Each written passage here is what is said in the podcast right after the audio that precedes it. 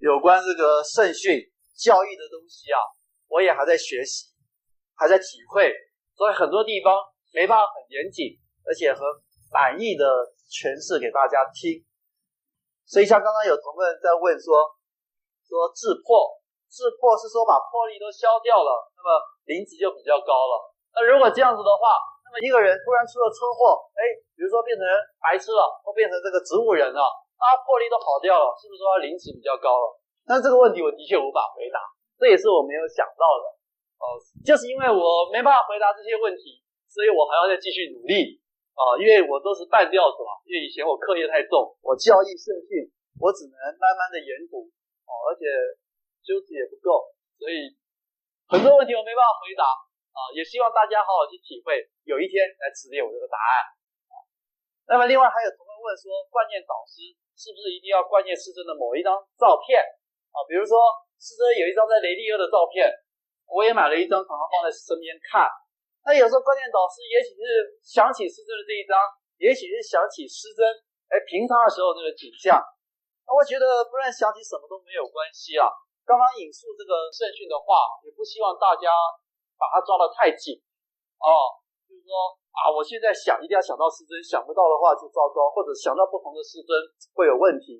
各位不要太担心啦，这个无形的东西我其实都不懂，但是我在天地教我只坚信一点，就是师尊的这个说对中国的责任呢、我所有对天地教的信心都建立在这个，因为这个是最最根本，我可以检查得到看到的。很多人跟我谈修道修道修。修道的境界，炼精化气，炼气化神。我刚刚也谈了很多。其实我跟各位讲，我不懂那一些，我真的不懂，因为我看不到，我体会不到。我能够体会到，是我身为一个现代的中国人，我对中国未来的责任。我希望把中国人带回到世界的舞台上，同时促进全体人类文明的进展，达到一个比较高的一个文明的层次。不要像现在这样子，到处的战争。那这样的一个看法，刚好跟世尊所强调的天命一致。所以我非常认同，我所有在天地教的信心完全建立在这里。我体会不到上帝，我虽然常常念告，说实在，我对上帝一样陌生，我对师尊也不太了解啊。我最终只了解这个，这个是最真实的。所以有人问我说，天地教到底是真的宗教，假的宗教？我根本就不在乎，因为这个才是真实的。有人会问说，你到底在天地教修持能不能回到上帝的身边？我根本也不在乎，因为这才是最真实的。有人会问说，你在天地教送黄告，到底能不能消业障？我根本也不在乎，我也不知道是真的是假的，我只知道这是最真实的。因为我不仅信仰天地教，我还是一个中国人，这个是最真实的。而师尊，我发现师尊也是最强调这个。所以今天如果佛教他们也是全心全意在提倡这个，全力做这个，我也会去加入佛教。如果基督宗教他们全力也在提倡这个，讲究要把这个整个中国文化发扬到世界各地，同时促进世界文化的进展的话，我也一定会去加入基督教。以前就是他们很少谈这个，所以以前我对宗教有排斥感。我认为整天只在谈死后怎么样怎么样，实在是我以前我比较偏激啊，我都说他们是人渣。啊，当然现在这样想想，观念是不对。但是即使如果天地教，我整个的重心，我整个信仰的重心仍然是在这里。所以有一天，曾经有个同伴问我说。如果哪一天你发现你们的李玉阶师尊啊，他不是同门同学，他说李玉阶师尊是在骗你们的话，你怎么办？我说根本没有关系，因为我跟着师尊最重要的还是要去实践这个。他是假的，他是假的没关系，我可以做真的。所以即使哪一天师尊说：“哎呀，各位各位的弟子啊，你们都上当了，我这几十年来天命根本是假的啊，啊，没有什么上帝，根本也没有救劫，那也没关系，那我来做。”我认同这个，因为至少，哎，我在师尊的这样欺骗之下，哎，我个性改变了很多，我的观念改变很多，我的人生也因此改观，这个是真的，骗不了我，骗不了我，骗不了我。所以，真的说实在的，如果很多人哦跟我讨论这个修道、修无形的是怎么样怎么样，老实说，我有时候应答的很很困难，因为我不懂，我不是狂传，我也不是一些同乐，我什么都不懂，我最重视的是这个。我欣赏的是师尊要贯彻这个，而师尊不仅是要发扬中华文化，也要发扬科学文化，把中华文化跟科学文化融合在一起，这是我从小毕生的梦想，最最真实，骗不了我。即使师尊是假的，至少我知道我不是假的，我愿意这一辈子做这个。哦，这是最真实的。那么当然我很欣喜的是，哦，我从师尊的身上看到师尊走这条华山，进入这种玄之又玄、天人的沟通，科学无法理解的这种形而上的层次，结果他得到的答案竟然也是天命，要中国人回到世界的舞台，要促进世界文化的进展。我内心非常的高兴哦，既然天上想的跟我想的一样，那太好了。对，只是我要跟大家强调，我不敢要求各位的信仰重点要放在这里，但是我觉得信仰的重点如果放在这里的话，那么也才对得起自己良心啊！啊，那个台湾的前途怎么办？中国的未来怎么办？人类的前途怎么办？我以前常常跟大家提到，哦，我们讲向天奋斗就会谈到了，各位不要以为这个地球哦不关我的事情。我家住在松江路，那松江路旁边就不关我的事情。狭隘的地域观念错误。我们地球现在事实上是一个家，地球上有五十亿人类，这五十亿人类都是太空船的船员。这艘太空船叫做什么太空船呢？叫做地球号太空船。这一艘地球号太空船呢，里面呢搭乘着五十亿个乘客，它在太空中到处的飞，它绕着太阳在飞，然后呢，以太阳为中心，这个整个太阳系又绕着整个银河的中心在飞，整个银河的中心又绕着这个宇宙的某一个中心在那边转。我们的地球事实上是一个好大的太空船，上面坐满了五十亿个人类。那么我今天要问，这艘太空船要飞到哪里去？我们知道，各位如果去坐公车的话，那一定要有个司机，一定要有个领航员。司机要开到哪里，领航员要领导啊。所以，我们地球的领航员在哪里？我。看人类的历史，从外国的历史到今天，从中国的历史到今天，我常常在想，我们五十亿人类的领航员在哪里？我找不到。而今天我相信师尊是领航员。我为什么相信他？不是因为他见到上帝，不是因为他领有天命，这些我都对我来讲太遥远，而是他嘴巴讲出的话是说，我们今天第一个天命要化盐三期毁灭浩劫，拯救地球号太空船。哦，我觉得太好了。对，他说我们第二个是要。促进海峡两岸的统一，把中华文化重新复兴，发扬到世界各地，促进全体人类文化的进展，达到一个新境界。我觉得对，太对了，这就是重点。各位应该可以体会得到，你今天搭上一辆车子，如果你不知道这个车子要开去哪里，你心会不会忐忑不安？会有。好。不信各位，待会儿我们庆会就会散了。那么你去坐公车，你坐了公车，你既不知道这公车是几号，也不知道它开到哪里，也看不到司机，你看到这车子这边不知道怎么开，你会不会担心？会。如果你会担心的话，那你也应该担心今天地球人类的前途，因为今天人类的前途就是缺少一个司机，就是没有领航员。整个地球在这个前几年核子战争危机非常的严重，这个车子几乎快解体了。为什么我们就不担心？如果你会担心你坐公车没有司机的话，不知道往哪里去的话，你就应该担心整个地球的未来。这是作为一个人最基本的责任。这个是一个宗教信仰，一个最应该发扬的。我认为这个才是正信的根源。我们我们的正信应该都放在这里。各位不要认为太远了，地球有一天爆炸的话，我们全都不会在这里，也没有什么道可以让你修了。那地球会不会爆炸？在几年前的确有可能。美苏核战发生的话，会让地球的生态环境产生难以弥补的大灾难，那不得了啊，真的不得了。所以我在台南常常跟同门讲，我是七十七年归宗，我在大二还大三的时候，民国七十三、七十四年的时候，我那时候没有入天地教，那时候我天天看新闻报道，天天研究美苏之间政治的对立、核战的危机。我那时候研究很多，因为我刚好是学控制的，是研究飞弹的，我对这核弹的毁灭威力，我。至少说还有点清楚。那时候地教不了解师尊，但是那时候我天天关心这个，因为我很担心有一天我的家园会被核子战争毁掉，我担心我生存的世界会毁掉。所以后来入到天地教，发现师尊的这个使命，我觉得对极了，我们应该重视这个。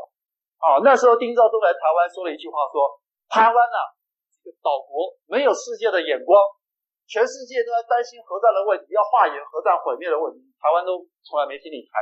师尊一听，马上写一封信要跟丁肇中讲说：“你错了，台湾有一个团体，天天讲核战毁灭浩劫，而且天天祈祷，跟丁肇中讲，有错了，有必要让他知道。那么，我们可以从丁肇中这些话，可以感受他的一些内心的一些痛苦，因为我们现在台湾的人呐、视野太狭窄，看不到中国，看不到世界，看不到宇宙。那么在天地教，我们就是要发扬这种宽广的视野、宽广的胸襟。我认为宗教的正信应该是建立在这里。那么这就是我继续要谈的向自然奋斗的一个重点。我们开始来谈。好我刚刚不是跟各位在训话啊，我是觉得这个很重要，稍微讲的比较激动一点，也不是对刚刚那两位同奋的一个的批评，不是不是，你们问那些问题，这个我不懂，所以我还在去研究啊。好，各位请拍开这一份讲义啊啊，这个不好意思，我是有些激动，抱歉。对，我我们来看看向自然奋斗哈。从向自然奋斗，我想大家更能够去体会这个向自然奋斗啊。我我想，因为时间不多，所以有关宇宙的空间的认识，有关宇宙时间的认识，地球各大文化的特色，哦，还有影片征服太空这个影片的欣赏，我们只有暂时割舍了。对，我们只谈重要的。我们从第二个三角形看起。什么叫做向自然奋斗？从交易里面呢，我们可以做一个诠释。我们交易的向自然奋斗啊，狭义来讲，在我们个人身上来讲，所谓向自然奋斗，就是向我们的环境奋斗。什么环境？我们的生态环境，向自然奋斗的重点。我们居家的整洁，向自然奋斗的重点。我们的事业，我们的学业，也都是属于向自然奋斗的一个范围。所以，向自然奋斗，在个人身上来解释的话，就是我们每个同奋向自己周遭环境的奋斗，去克服它。好，好，所以像环保问题也都是。那么，从交易来看呢，向自然奋斗广义来讲，以国家的立场来讲，我们可以理解作是经济开发资源分配。好，比如说我们现在国建六年计划，比如说各个国家的推行的经济计划，这个都是以国家立场来看向自然奋斗的重点。这个在国父是以民生主义来完成，以国家立场来看自然奋斗的这个情形，以人类的立场来看向自然奋斗，它意味着是宇宙太空的开发。那么这目前呢，是以美国、苏联、日本、哦法国、哦这些国家呃为首，还有中共，我们台湾在这一方面哦几乎还是零。那么我现在主要谈的就是。属于这个层次，以人类整个立场来看，宇宙太空的开发对我们人类非常的重要。为什么？各位去看那个我们养那个鱼啊，那个鱼有个特性，你这个鱼缸比较小，养在里面的鱼啊，它尺寸就维持比较小；鱼缸比较大，这个鱼啊，相对尺寸会比较大。当然，这个是有个程度了，鱼缸再大到某个程度，鱼也不会再长大了。不过基本上生物学有这样的一个定理。生物会依照它的环境去塑造它的体型，同时也会塑造它的个性。一个鱼缸比较小的环境，这个鱼啊，为了生存，它争斗的就比较厉害；一个鱼缸比较大的一个环境，资源比较多的时候，那么这个鱼啊，它这个真正的个性就会比较大。这种呢，也都会有这种环境影响到这个生命的这个特性。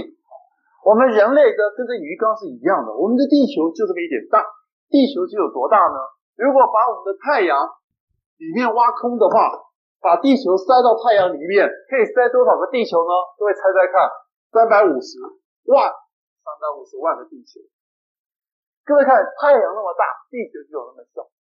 在宇宙之中啊，我们的太阳还算是小的，宇宙之中也有比我们这个太阳大一百万倍的太阳都有，非常的惊人。哦，这宇宙太大了。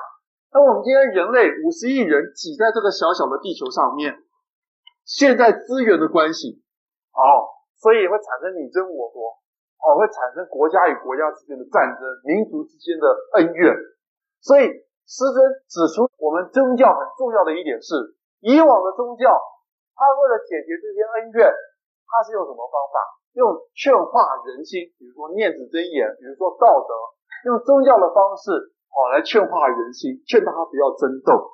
那么现阶段到了我们只剩下九年就要进入二十一世纪的时候，因为我们人类的科学文明已经进展到可以探索太空，我们人类的文明已经扩大到太空领域的时候，这时候宗教的教化要做一点调整。怎么调整？我们要利用这种现阶段文明的趋势，要鼓吹宇宙观念。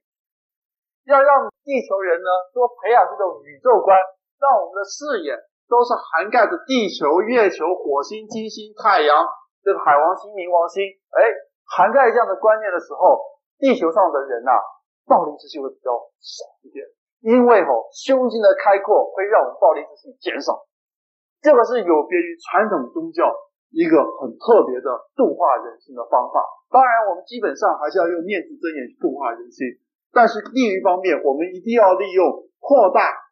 人类视野来度化人心，这扩大视野呢，不是说以往宗教不做，是他们没有能力这样做。为什么？因为他们产生的年代在两千多年以前，那时候人类文明的视野仍然是非常的狭窄，连地球的视野都没有，只有一个区域的视野。但是两千多年后，现在人类的视野已经到达整个太阳系，甚至可以超出太阳系的时候，你宗教必须利用现有的这种文明的特征去。固化人心，就是扩大视野，去除人类的暴力凶杀之气。所以呢，师尊在成立中华民国这个天地教总会的时候，请同奋写总会的宗旨。同奋乃是写说要发扬念字真言，以度化人心。师尊一看说不要，要改，改成什么？要利用扩大人类视野，去除人类暴力凶杀之气，改成这样，因为。用念字这些度化人心不是不对，这个很重要，也是基本。但是呢，传统宗教也都有在做。如果天地教只有做这个，不必要我们来了，我们必定要做一些其他宗教没有，这正是我们的使命啊！不是我们故意要做人家没有的啦，是其他宗教他们因于传统的关系没办法做这个，而我们天地教没有传统的束缚，可以做这个。所以师尊成立天地教总会也是在彰显这个宗旨，就是利用扩大人类视野来度化人心。开拓人心，这个时代不会太久了。从美国太空总署的进展，我们可以大略估计，大概在五十年后，那么在座各位呢，可能就可以到金星、到火星去看你的孙子了啊！各位想想看，那时候你不是说搭着飞机到美国，你那时候搭着太空船到金星、到火星去看你的孙子。各位想想看，那时候你孙子的蜜月旅行可能是跑到冥王星那样的一个时代。在那样的一个时代里面，我们要来讲宗教的修道，要来讲修身养性。各位想想，会不会跟现在有点不一样？会，会有些不一样。什么的不一样？那个不一样就是我们教育新境界的讲，就是我一直在研究的，也希望大家都能够体会的，就是那个不一样。五十年到一百年，五十年，美国的太空站会建立，太空站建立就是我们太空移民的第一步。甚至再过一百年到两百年之后，我们人类也有可能可以超出太阳系，往外太空去发展。再过多少时间我就不知道，总有一天我们人类会跟外星的文明沟通接触。那时候不是什么分作什么中国人、美国人，那时候是分作什么地球人，还有某某星人、某某星人、某某星人。那时候的文化是星球的文化，那时候的贸易是星际的贸易，那时候的。旅行是星际的旅行，那时候的战争也是星际的战争。各位想想看，那时候有星际战争的时候，宗教要怎么教化？那时候我们天地教现有这一套可能也不适用。那时候传统的宗教，那时候天地教也大概变成传统宗教，一定要再做一些教化的改革。如果不能改革的话，那时候上帝可能又会有另外一个天命的宗教下来，要去化解那时候的星际战争，有可能。宗教有一定的年岁，师尊讲，地教年岁三千到一万年，依然都会有。所以宗教是适合时代的，时代的不同需要不同宗教的教化。我们确实的知道，人类到了二十一世纪，需要一个能够理解科学、能够结合科学、能够发扬科学，同时又能够融合传统人类伦理道德的教义。这个教义新境界啊，就我所认识的，还没有一个宗教。把这个科学的纳入当做他教义的基本理论之一，没有，唯有天地教。那当然，各位不要用说啊，我不是学科学的，那就没有用。那各位不要这样子想啊。我们三大奋斗，向自己奋斗是最基本、最重要的。那向自己奋斗的重点在于培养出正气，要把缺憾还出天地，然后继而向天奋斗，向天奋斗就要超生了死，要练出元神通灵。另一方面是向自然奋斗，向自然奋斗，那么是我刚刚讲的，在个人的话，环境的奋斗；国家的话，资源的分配；人类的话，宇宙太空的探索以及开发。同学问说：哇，那这个我又不能参与，这个我也不能参与，怎么办？各位要知道，向自然奋斗所着重的是自然律的开发，也就是机械律的开发。宇宙有两个规律，一个叫机械律，一个叫神律。向自然奋斗主要是研究机械律，向天奋斗主要是研究神律。各位同奋，不分你的背景如何，不分你的知识如何，我们在这边所修的向天奋斗，就是在研究神律。神律就是支配自然律的规律，叫神律。所以各位当然知道，你虽然不懂科学，但是不损你的价值啊。我们就要好好修神律，神律是支配自然律的规律，叫神律。所以我们好好修这个神律。你呢，到时候呢，地球上的这些科学家要找你来配合，共同研究天人文化啊，是非常了不起。所以同奋不要因为说啊，我科学不懂，妄自菲薄。科学那是其次了，最重要是向自己奋斗。以及向天奋斗，好，这是我简单的跟各位做个向自然奋斗的开头。那我最重要要讲的呢，是讲天命。好，各位对不起，我再花个五分钟要把这个天命讲完。从向自然奋斗里面呢，我们要理解什么叫天命，也要理解我刚刚转述的师尊发表天命，我在理智上不认同，我在心理上我很钦佩。啊，理智上不认同。是我从后天环境来看，我觉得发表天命对现代人来讲呢，他们又不懂，发表也没有用。当然这牵扯到我的认知也不足，但是在心理上，哦，我知道师尊就是不顾人情世故，他、这个是很令人钦佩的啊。那我现在是要来谈谈天命，我对天命的看法，也希望大家能够把天命的观念都能弘扬出去，让现代人都了解天命。什么是天命？师尊讲天命，一定从书经上来引述。我古书读得不多，书经我不会引述。那么我从科学上来引述，什么叫天命？在用科学引述天命之前呢，我举一个一个事实，我印象很深刻，好像是在去年还是前年，我忘了。那个钱穆过世，钱穆呢过世的时候是九十四岁到九十五岁了。他过世的时候呢，过世前几个月呢，他有次去香港，他在香港的飞机上忽然跟他太太讲说。他有了他这一生九十几年来最大的发现。他太太说什么发现？钱穆说天命。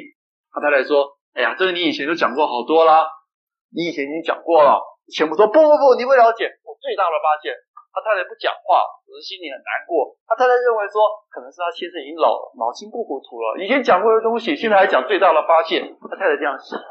但是我后来我仔细看钱穆讲天命那篇文章，我发现不是钱穆呢。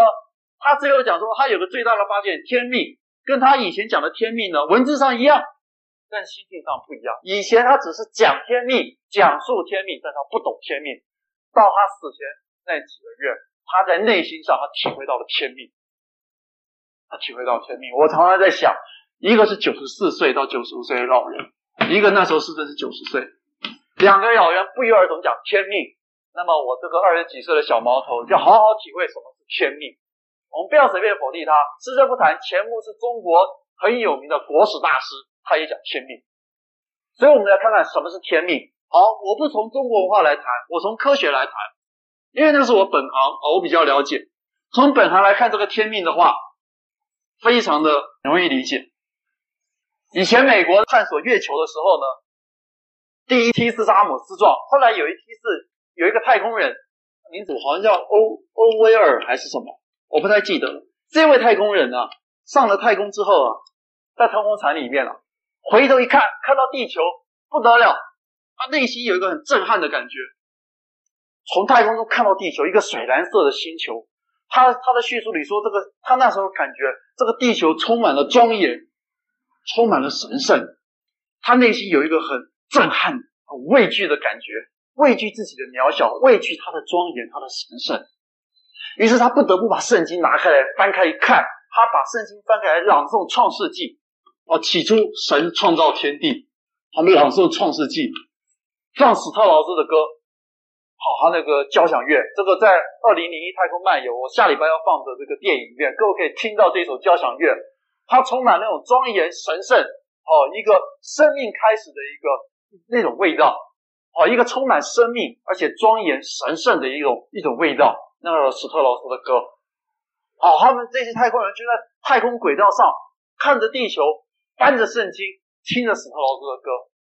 回到地球之后，偶尔他放弃太空的职业，他改行去当神父去了。人家问他为什么，他说他要到全球各地去，把他在太空中所体会到这个东西传给世界人类。人家说你体会到什么？他说他体会到上帝。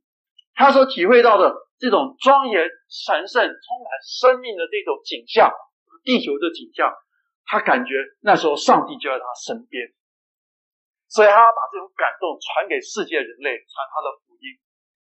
啊，我从他的书，当然这种感动除了欧尔之外，还有很多其他太空人也深深受了这种感动。我常常把这种感动称之为太空经验。这种太空经验呢、啊，你们去问他，他们实在讲不清楚，他们只能笼统的讲说啊。上帝在我身边，或者用一些什么庄严、神圣啊、生命一些描述，但是你问他说就是这样子吗？他说他实在讲不出来。各位注意，这种太空经验实在是很难用言语描述的太空经验，就类似于我们的宗教经验。宗教经验是道可道非常道，讲不出来的；宗教经验是体会的，讲不出来的。这种太空经验其实也是体会，讲不出来的。这种太空经验，以我个人一些很卑微的体验，我认为跟宗教的经验是一样的。我没有实际上过太空，但是我看太空的书，我看他们的传记，我看他们的图片，看那样的电影，所感受到内心的一些感动，跟我在光电上所感受的一点感动一致。所以，我是以我这种卑微的体验做一个小小的推测，这种太空经验跟宗教的经验很类似。同时，他们都是讲不出来、描述不出来，只有心里最清楚的。那么，这意味着什么？以前的宗教经验，你非有自己的修持才能体会到一些；现在的太空经验也是一样。全球五十亿人类能够上太空的，至今不超过这个一百人，不超过一百人，比例非常低。你要说五十亿人类有宗教经验的，可能甚至有一百人以上；有太空经验的，不超过一百人。但是宗教经验是不能联想，但是太空经验可以。假以时日五五十年后，我讲过了，各位可以到金星、火星去看你的孙子，那时候你也可以上太空，你可以回头看地球，你也可以去体会到那时候的太空经验。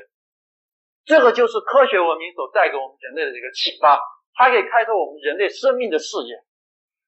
啊，上帝的道理就在我们人类文明的进步当中，给我们适时的点醒，这就是其中之一。那么这些太空人的这种经验呢，通常让他们感觉到一个叫敬慎畏惧的一个描述。他们好常常会讲叫敬慎畏惧。他们敬慎什么？畏惧什么？他们敬慎的是这个地球的庄严、宇宙的和谐。为什么这个地球不会毁灭？各位知道，宇宙中的星球太多了，多少呢？我们太阳系就有九大行星。太阳系在银河系里面，银河系有这样多少个这样的太阳系呢？有一千万个以上的这样的太阳系。宇宙中有多少个这样的银河系呢？至少也有一千万，我们一千亿有，有一千亿以上这么多个银河系，这么多个银河系，科学家把它大概叫做银河系团。宇宙中大概有有多少个这样银河系团？目前看得到的也至少一千亿以上的银河系团。那么这个我还是从好几年前的教科书所看到的资料，现在大概又修正了。科学家讲说，以上的资料都是经由望远镜所能看到的，望远镜看不到的那更不知道。所以目前人类能够估计的星星至少有一千亿个，一千亿个，一千亿，最好加个亿，这么多个星星。各位注意，这还是星恒星，恒星就是太阳，一个太阳旁边有很多的行星，行星有几颗我们看不到。宇宙的星球太多太可怕了，各位仔细听一个比喻，我们人类目前有多少辆车子呢？在地球上，假定每个人一辆车子的话，那么五十亿人类当有五十亿辆车子。我们人类为了这五十亿辆车子安排了一套的交通法则，对不对？请问，依照人类的智慧所安排出来的这种交通法则，有没有让我们地球的五十亿辆车子都不会相撞啊？哎呦！光一个台北，天天都不知道有多少车祸。以人类的智慧所安排的一个交通的法则，仍然常常会发生车辆相撞。可是各位看，宇宙如果有一个大主宰的话，他安排至少有一千亿个、一千亿个、一千亿以上的恒星在宇宙中运转，可是科学家观察就没看到观察到有相撞。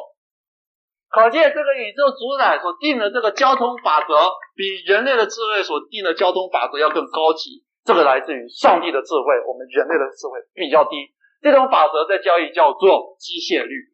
所以这些太空人啊，他们真的亲身上了太空，体会到这种太空之和谐、之美妙、之神秘的境界之后，他们内心充满了敬慎畏惧。敬慎什么？他们对这种宇宙大自然这个神秘的法则、这么完美的法则，充满了恭敬、谨慎的一种心情。同时，也对这种法则、对这个大自然壮观的景象，充满了一个畏惧。畏惧不是恐怖，畏惧是自觉我很渺小的意思。你好伟大，我好渺小的意思。他们充满了敬慎畏惧的感情。那无独有偶的，除了这些太空人的经验之外，在科学的最基本的、最重要的领域里面，称之为物理学，在本世纪初也产生了这个物理学的革命。那么，这是我一直在研究的。这物理学的革命对宗教。天地教的关系非常的深刻啊！我以后想从事这一方面的专门研究。他们呢，在物理学理论上的研究呢，在研究到最后，对宇宙基本规律、机械律的探索呢，探索到最后呢，这些科学家纷纷的要去相信上帝了。他们一样也是充满了敬慎畏惧。他们虽然没有上到太空，但是他们在房间里研究，研究慢慢体会到宇宙规律之伟大的时候，他们也讲出敬慎畏惧。当然，各位最了解的是爱因斯坦，但是各位知道，物理学界不是只有爱因斯坦信上帝，信上帝的人太多了。很多人因为研究了物学，不得不相信宇宙中有个主宰。这种感觉，简单讲也叫敬慎畏惧。好，呃，各位同奋，我们现在来看一看师尊所讲的天命。师尊讲天命呢，不是单单讲两个字天命而已。师尊讲天命是讲完整的，叫做天命可畏不可为。什么叫天命可畏不可为？我要做个诠释。从科学立场来看，天指宇宙，命指规律，宇宙规律我们敬慎畏惧，所以呢，我们呢不违背它。宇宙规律我们敬慎畏惧，到这里为止呢，那么我可以举太多的科学家来做例子哦。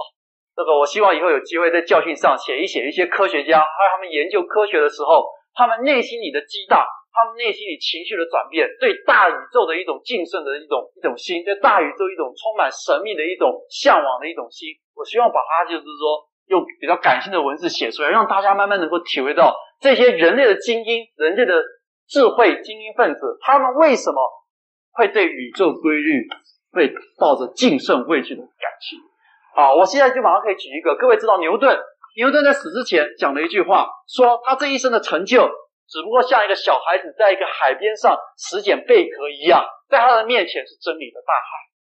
他非常的谦虚，他为什么这么谦虚？各位知道，牛顿在科学史上是跟爱因斯坦同样的人物，科学史上就这两个人物最伟大，牛顿、爱因斯坦是这个样子。这个以后再讲。好，那么科学家呢，对于这个宇宙规律充满了敬慎畏惧的感觉。好，这是在本世纪。在物理上，在太空科学上所产生一个很微妙的变化。同时呢，这些科学家对于宇宙规律有这种敬慎畏惧感觉之外呢，他们也提出一个认识说，说宇宙规律是如此神圣、如此完美、如此和谐，所以我们不能去破坏它。各位注意，是不能去破坏它，不是不可能破坏它。怎么讲？比如说，很多人都会赞叹地球绕太阳的轨道。就是如此的巧妙，让我们人类都能够生存。各位知道，地球如果它这个自转轴如果偏离轨道偏一点的话，不得了，大部分人类会死光，会死光，这不得了。那为什么地球那么小，不偏不倚，就刚好偏，大概是我记得是二十三点五度吧？你为什么就刚好偏到二十三点五，让我们这么多人类能够生存呢？而很多科学家研究到这里，内心里难免会想到上帝。各位要知道，这二十三点五度，我们人类能不能改变？可以的，可以改变的。如果我们发生核战，全球核子武器进出，摧毁地球的时候，地球有可能因为震动而偏离了这个角度。地球一偏离这个角度，就破坏了当初宇宙主宰所安排的规则。从科学角度来看，宇宙的规则能不能破坏？可以破坏，但是破坏之后有一个结果：自取灭亡，自取其乱。所以我从这个科学的角度来理解师尊讲的“天命可畏不可违”。我非常的相信，所谓不可为是不可以为，不是不可能为。因为人类有自由意志，因为人类是上帝的缩影。我在以前的课讲到天地教，我认为最重要的观念就是师尊那几句话：天非纯粹的天，人非纯粹的人，无所谓心，无所谓物。这这四句话，上帝不是纯粹的上帝，哦，开导师也不是纯粹的开导师，光正也不是纯粹的光正，桌子不是纯粹的桌子，我们事实上是浑然一体呀，啊，所以上帝一样在我们这种人类的表象上、意志上是给我们自由意志，所以我们有可能去破坏这个宇宙规律，有可能去违反天命。但是违反天命的结果是自取其乱，自取灭亡。那么我最后几个环保的问题，大家都可以理解。环保生态的平衡是大自然的一个法则，人类去破坏它的话，唯一的结果是人类自取灭亡。所以，我们来了解师尊当初公布天命，李登辉蒋纬国，那么是宇宙法则的一个安排，顺应时势宇宙的一个法则。人类因为后天的意识违反这个法则，那个叫自取其乱。所以台湾有这个乱象，所以师尊那时候在看电视的时候，那么会跟别的同伴不一样的反应。我们是在这边批评，他是在这边泪流满面，自取其乱，那个乱象乱。所以对这个天命可为不可为呢？我就纯粹以科学的角度来做一个诠释。那么希望同伴呢也可以做个参考，可以思考一下。那么对于天地教常常讲天命，常常讲使命，也许会有另外一番感受。我想今天。就是很简单的把向自然奋斗呢带过去。那么在下礼拜呢，就想说放这个二零零一。那这部片子呢，呃，各位可以看得出来，它跟新境界是有一些关系存在。这个片子是美国他们一般著名的大学在入学的时候都会放给新生看的。它标示着美国对他们子弟的一个期望，希望他们的子弟培养出二十一世纪人类的胸襟。不要只局限在一个小小的美国。同样的，我们也希望我们地教同奋能够培养出二十一世纪我们人类的胸襟。来看这一部《二零零一太空漫游》，它是在描述二十一世纪的开始。呃，非常感谢各位参加这个教育研习班，我尽我的一点能力，希望给大家一点收获。哦，但是能力有限，也也请大家多多包涵。好，谢谢大家。